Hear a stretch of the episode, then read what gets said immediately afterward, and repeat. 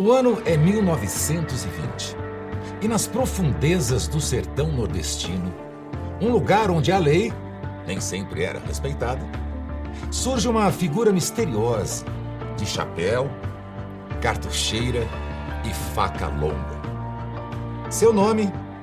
Virgulino Ferreira da Silva, o Lampião. A trajetória do mais famoso dos cangaceiros começou com uma tragédia. Seu pai, um pequeno fazendeiro e condutor de animais de carga, foi morto pela polícia após desentendimentos com o vizinho, Zé Saturnino. Daquele dia em diante, Lampião jurou vingança.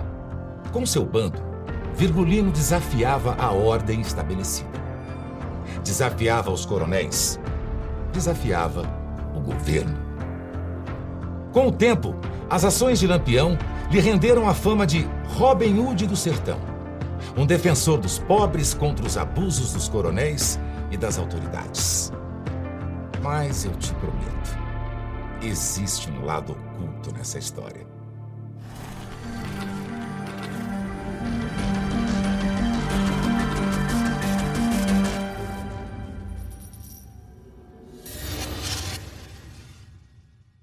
Mas antes de eu te apresentar o lado oculto de Lampião, eu quero te apresentar uma outra história.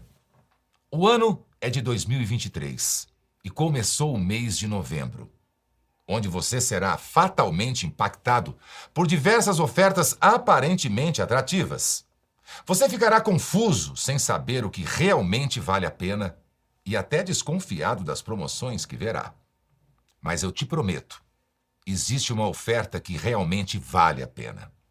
Como, por exemplo, o desconto vitalício de 50% off da Brasil Paralelo para que você sempre renove sua assinatura com esse desconto.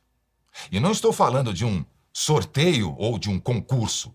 É a Black Friday antecipada BP, onde assinando qualquer plano da BP agora, você garante 50% off para sempre. Toque no link da descrição aqui no YouTube ou leia o QR Code que está aparecendo aqui na tela e faça sua assinatura com desconto de 50% em qualquer plano da BP para sempre.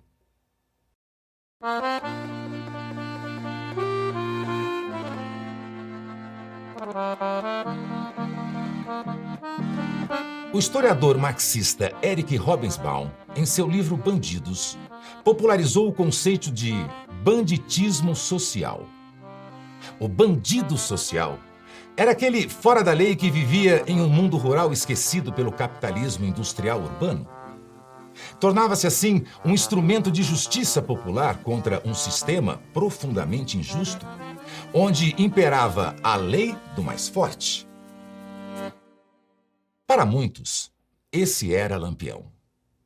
Sua vida sempre esteve tão dividida entre o real e o mito que nem ao menos sua data de nascimento é sabida com certeza. No interior de Pernambuco, em algum momento entre 4 de julho de 1898 e 12 de fevereiro de 1900, um menino chamado Virgulino Ferreira da Silva nascia sob o sol escaldante da Serra Talhada. O futuro lampião teve sua infância marcada pela rigidez do sertão e pelas dificuldades de uma família humilde, dando os primeiros contornos de uma tumultuada trajetória.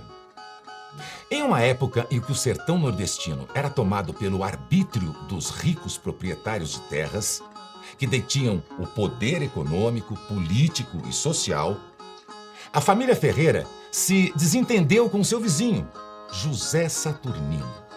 A família Saturnino era uma das famílias mais influentes da região. E em uma disputa por terras, os Ferreira levaram a pior. A briga terminou com o assassinato do pai de Lampião, José Ferreira, pelo sargento da polícia José Lucena, em 1920. Naquele ano, Virgulino entrou para o grupo de um cangaceiro que já comandava o sertão, Senhor Pereira. Dois anos depois, Lampião assumiria a liderança do bando, abrindo caminho para se tornar o principal líder do cangaço brasileiro. Virgulino era conhecido por sua perspicácia e habilidade em batalha. Em 1927, no município de Riacho de Sangue, Lampião e outros 50 cangaceiros foram cercados por 400 policiais, em um tiroteio que parecia decretar a derrota derradeira da quadrilha. Lampião então teria pedido para que seus cangaceiros parassem de atirar e se pusessem em total silêncio. Os policiais, crentes que haviam sido vitoriosos, avançaram em direção à armadilha. Foram surpreendidos por tiros a queima-roupa e obrigados a bater em retirada. Há quem diga que o apelido Lampião vem justamente de sua destreza ao manejar o rifle, rapidez que fazia os tiros sucessivos iluminarem a noite. O olho direito, cego por decorrência de um glaucoma, agravado por um acidente com um espinho na caatinga, não lhe prejudicou a pontaria. O mito de Lampião, como um herói revolucionário, foi ganhando força desde então. Em 1935, a Aliança Nacional Libertadora, organização política fundada pelo Partido Comunista do Brasil contra o governo de Getúlio Vargas, chegou a citar o cangaceiro como um dos seus inspiradores políticos. Anos mais tarde, o intelectual marxista Rui Facó, em seu livro Cangaceiros e Fanáticos, justificaria a violência do cangaço como uma resposta à violência social. Na mesma época, as ligas camponesas formadas pelo Partido Comunista Brasileiro e outros militantes pela reforma agrária também exaltavam Virgulino como o primeiro homem do Nordeste a batalhar contra o latifúndio e a arbitrariedade. Estava construído o herói Lampião. Segundo essa perspectiva, o cangaço seria então uma resposta armada à opressão, ao abandono e às injustiças sociais. Na paisagem árida do sertão, homens e mulheres, como o casal Lampião e Maria Bonita, formaram bandos que desafiavam a ordem estabelecida. O grupo de Lampião, inclusive, foi o primeiro a aceitar mulheres o que também o aproximaria de um certo ideal revolucionário e transgressor. O cangaço, assim, não seria mera luta por justiça social. Era também um meio de subsistência e uma forma de desafiar o sistema em um ambiente hostil. Dizem que Lampião tinha seus códigos. Não matava sem motivo. Mas motivo é uma palavra flexível. A verdade é mais complexa do que a narrativa romantizada faz parecer. Virgulino tinha seu próprio código de ética. Justo para alguns, cruel para outros. Muitos relatos da época descrevem suas punições brutais, decapitações e atos que espalhavam terror.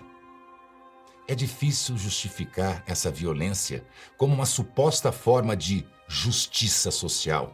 Até porque boa parte dela era empregada contra o seu próprio bando e contra os mais humildes, justamente para assegurar sua liderança e seu domínio sobre os territórios. Contrapondo a imagem do justiceiro, Lampião e seu bando são acusados de massacres, pilhagens e uma série de horrores que instigavam o medo nas comunidades sertanejas. Além de assassinatos, eles eram conhecidos por práticas brutais, como estupros, castrações e torturas. Estas ações, muitas vezes ritualizadas, não só serviam como meio de instigar o medo, mas também eram usadas como demonstrações de poder. Há relatos de homens sendo marcados com feridas em forma de cruz e mulheres sendo desfiguradas com ferro quente. A conexão de Lampião com poderosos coronéis é outro aspecto polêmico. Lampião construiu uma enorme rede de coiteiros, coronéis aliados a seu bando. Os coronéis ofereciam armas e proteção aos cangaceiros, que, em troca, forneciam serviço de milícia. Dois dos maiores coiteiros de Lampião foram homens muito poderosos o coronel baiano Petrolina de Alcântara Reis e o capitão do exército Herônides de Carvalho, que viria a ser governador de Sergipe.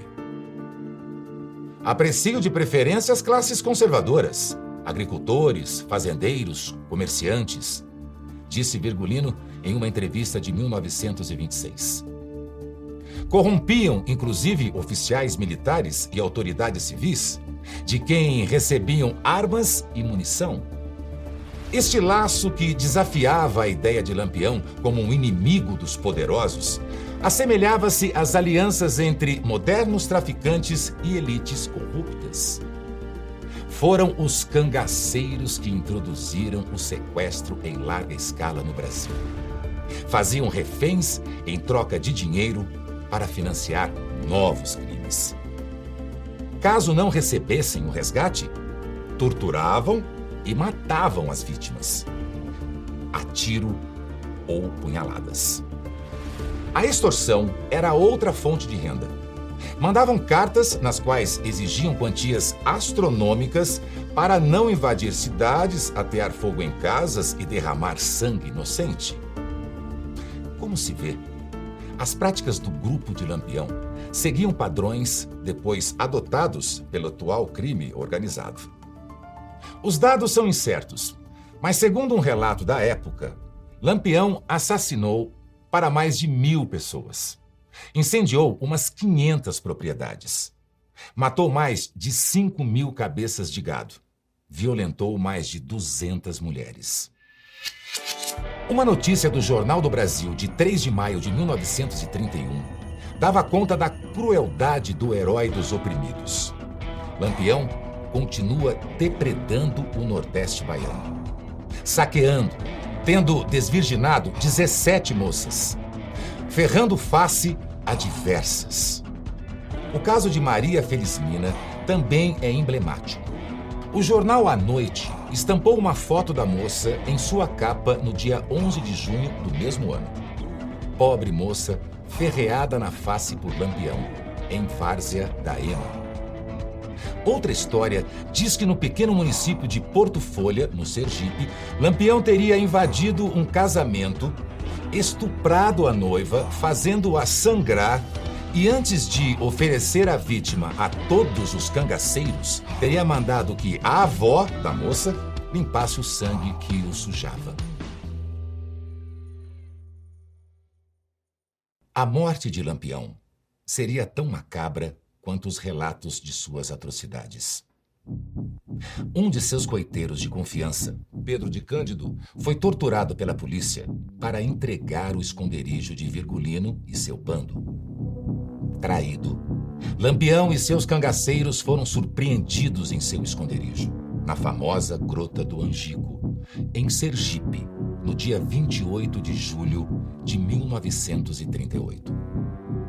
Comandada pelo oficial João Bezerra da Silva, uma volante, grupo de policiais formados para combater cangaceiros, cercou o grupo e abriu fogo contra a quadrilha. Foram necessários quase 15 minutos de tiroteio para finalmente decretar o fim derradeiro de Lampião e seu grupo. Todos os onze cangaceiros mortos foram degolados e suas cabeças expostas em praça pública. Mas uma coisa é certa: Lampião morreu, mas sua lenda não. Hoje, o cangaço vive na cultura popular. Filmes, músicas, livros. A influência de Lampião é inegável. Algumas das histórias que circulam sobre ele são tingidas de mitos e lendas, dificultando a distinção entre a figura histórica real e o personagem folclórico. Sua imagem oscila entre o romântico e o brutal, o sublime e o grotesco. Ao fim e ao cabo, Lampião não era mais que isso um cangaceiro. E como tal, cometia atrocidades que, com o passar dos anos, foram romantizadas a ponto de criar para muitos uma imagem de herói rebelde.